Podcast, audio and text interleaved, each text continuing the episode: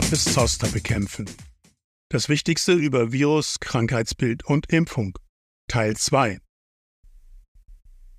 Im zweiten Teil des Podcasts stellen wir Ihnen den zugelassenen Lebendimpfstoff und den zugelassenen und vom RKI empfohlenen Totimpfstoff gegen Herpes Zoster vor.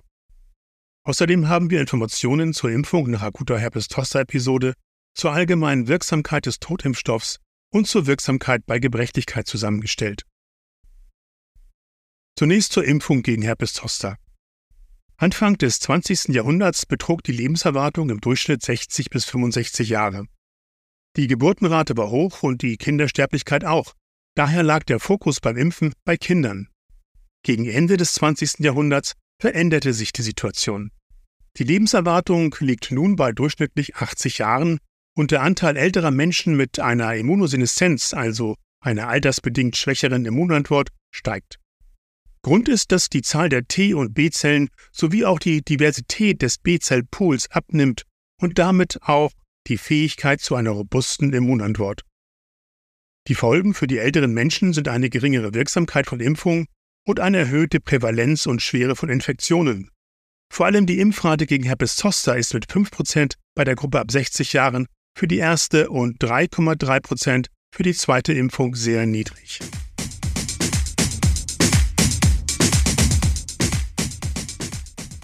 Zu den Impfstoffen. Die niedrigen Impfquoten bei Herpes zoster liegen auch daran, dass trotz der großen gesundheitlichen Belastung durch Herpes zoster die Europäische Arzneimittelbehörde EMA erst 2006 einen Lebendimpfstoff zur Prävention des Zosters und der Postzosterneuralgie zugelassen hat, und zwar für die Immunisierung von Personen ab 50 Jahren. Die Wirkung erzielt der Lebendimpfstoff über die Auffrischung der Varicella-Zoster-Virus-spezifischen Immunität, eine Dosis, also 0,65 Milliliter des Impfstoffs, enthält attenuierte Varicella-Zoster-Viren, Stamm OK-Merck, hochdosiert mit mindestens 19.400 plaquebildenden Einheiten. Nach der Zulassung des Lebendimpfstoffs dauerte es noch einmal zwölf Jahre, bis die EMA 2018 für Erwachsene ab 50 Jahren und für Erwachsene ab 18 Jahren mit erhöhtem Risiko einen rekombinanten adjuvantierten Herpes-Zoster-Totimpfstoff zugelassen hat, abgekürzt RZV. Grundlage der Zulassung waren unter anderem die Daten der Zoster Efficacy Studie 50 und 70, kurz als ZOE 50 und ZOE 70 bezeichnet. Die Zulassungserweiterung für Personen ab 18 Jahren mit erhöhtem Risiko für Herpes Zoster erfolgte 2020. Sie basiert auf Daten aus klinischen Studien mit Erwachsenen, die wegen einer Erkrankung oder Therapie immundefizient oder immunsupprimiert waren. Darunter waren Personen mit HIV, soliden Tumoren, hämatologischen Malignomen und Personen, die sich einer autologen hämatopoietischen Stammzelltransplantation oder einer Nierentransplantation unterzogen hatten. Auch der Totimpfstoff ist für die Prävention von Herpes zoster und der Post-Zoster-Neuralgie indiziert. Seine wirksamen Komponenten sind ein viraler Antigenbestandteil und das Adjuvans AS01B.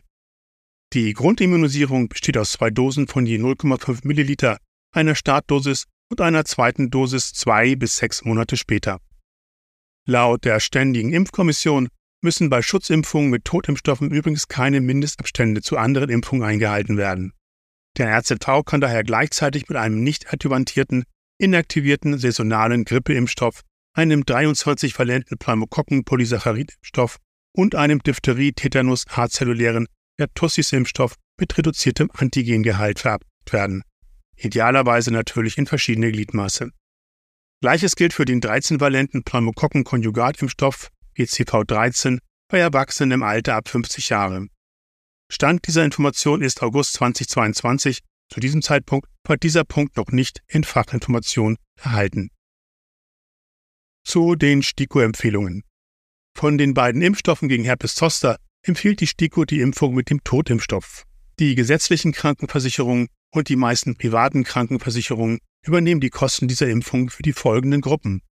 Personen ab 60 Jahre, Personen ab 50 Jahre mit angeborener oder erworbener Immundefizienz, beispielsweise durch Krankheiten nach Knochenmark oder Organtransplantation und bei immunsuppressiver Therapie, und Personen ab 50 Jahre mit einem schweren Grundleiden wie COPD, chronische Nieren- oder Darmerkrankungen, rheumatoide Arthritis und systemischer Lupus erythematodes. Zur Frage der Impfung nach akuter Herpes-Zoster-Episode. Ein durchgemachter Herpes-Zoster schützt nicht vor einer erneuten Erkrankung.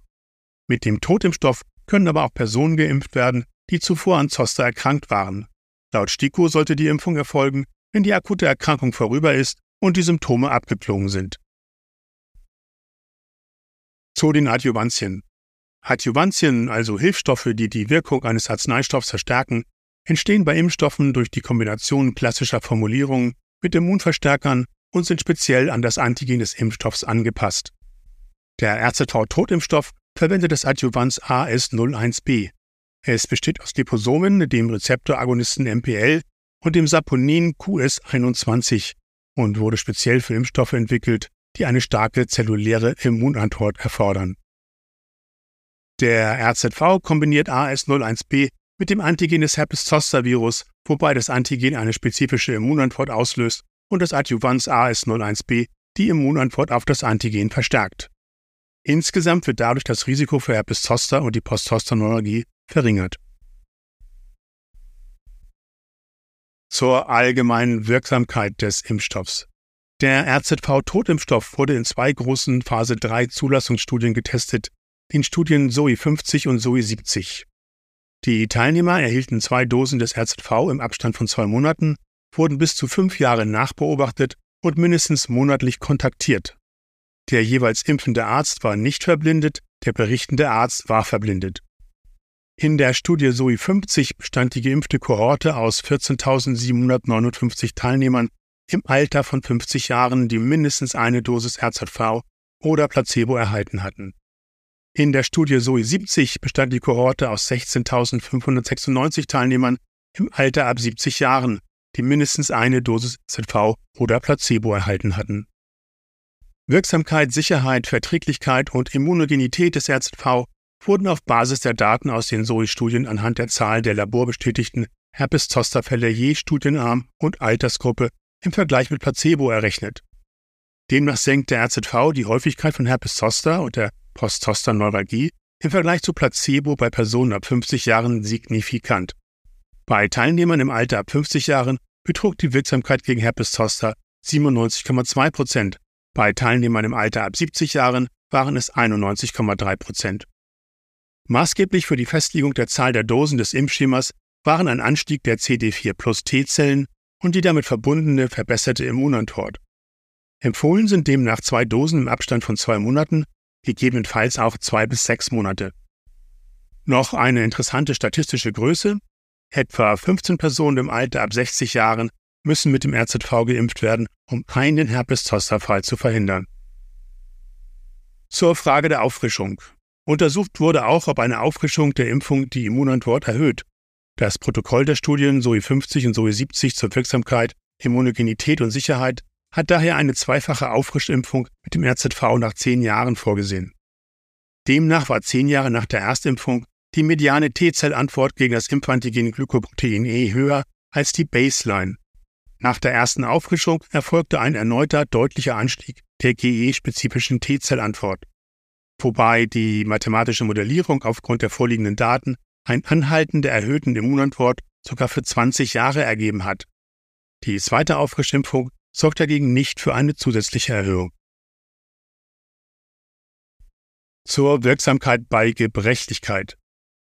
Neben der allgemeinen Wirksamkeit des RZV-Impfstoffs wurde auch die Wirksamkeit bei Gebrechlichkeit untersucht, definiert als das gleichzeitige Auftreten verschiedener, teils krankheitsbedingter Einschränkungen nach folgenden Kriterien geringe Belastbarkeit, höhere Krankheitsanfälligkeit, Behinderung, Stürze, wiederholte Klinikaufenthalte, Pflegebedürftigkeit und Sterblichkeit.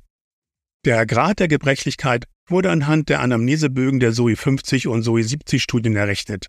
Als gebrechlich wurden Personen eingestuft, die mehr als drei Kriterien des Gebrechlichkeitsindex erfüllten, darunter ausgeprägte Erschöpfung, stark eingeschränkte Vitalität, geringe körperliche Aktivität, reduzierte Gehgeschwindigkeit, unfreiwilliger Gewichtsverlust von mehr als 5 Kilogramm oder von mehr als 5 Prozent des Ausgangsgewichts in den vorangegangenen zwölf Monaten und geringe Muskelkraft gemessen an der Handgriffstärke. Die Studienteilnehmer wurden dann Gebrechlichkeitsgraden zugeordnet. Erster Grad keine körperlichen Einschränkungen. Zweiter Grad Vorstufe zur Gebrechlichkeit, die bei Erfüllung von ein bis zwei Kriterien des Gebrechlichkeitsindex angenommen wurde. Und dritter Grad körperlich gebrechlich. Die Berechnung ergab schließlich eine Wirksamkeit des RZV-Totimpfstoffs von über 90 Prozent bei allen Gebrechlichkeitsgraden. Ohne körperliche Einschränkung waren dies 95,8 Prozent, bei der Vorstufe zur Gebrechlichkeit waren es 90,4 Prozent und beim Grad körperlich gebrechlich waren es 90,2 Prozent. Noch eine Information zur Sicherheit des RZV. Basierend auf den konventionellen Studien zur akuten Toxizität und zur Toxizität bei wiederholter Gabe, zur lokalen Verträglichkeit, zur kardiovaskulären und respiratorischen Sicherheitspharmakologie sowie zur Reproduktions- und Entwicklungstoxizität hatten die präklinischen Daten keine besonderen Gefahren für den Menschen erkennen lassen. Der Prozentsatz der Teilnehmer, die auf Anforderung über schwerwiegende unerwünschte Ereignisse berichteten, nahm in den RSV-Gruppen mit zunehmender Gebrechlichkeit ab. Unaufgeforderte Arztbesuche und schwerwiegende SAR nahmen mit zunehmender Gebrechlichkeit zu und waren zwischen den Placebo- und RZV-Gruppen ausgeglichen. Das war Teil 2 dieses Podcasts. Im dritten Teil des Podcasts haben wir Informationen zur langfristigen Wirksamkeit und zur Wirksamkeit bei Immunsuppression zusammengestellt, außerdem zur Reaktogenität und den Nebenwirkungen sowie zur Frage, ob eine Covid-19-Infektion die Auslösung eines Herpes zoster begünstigen. Vielen Dank fürs Zuhören und bis zum nächsten Teil.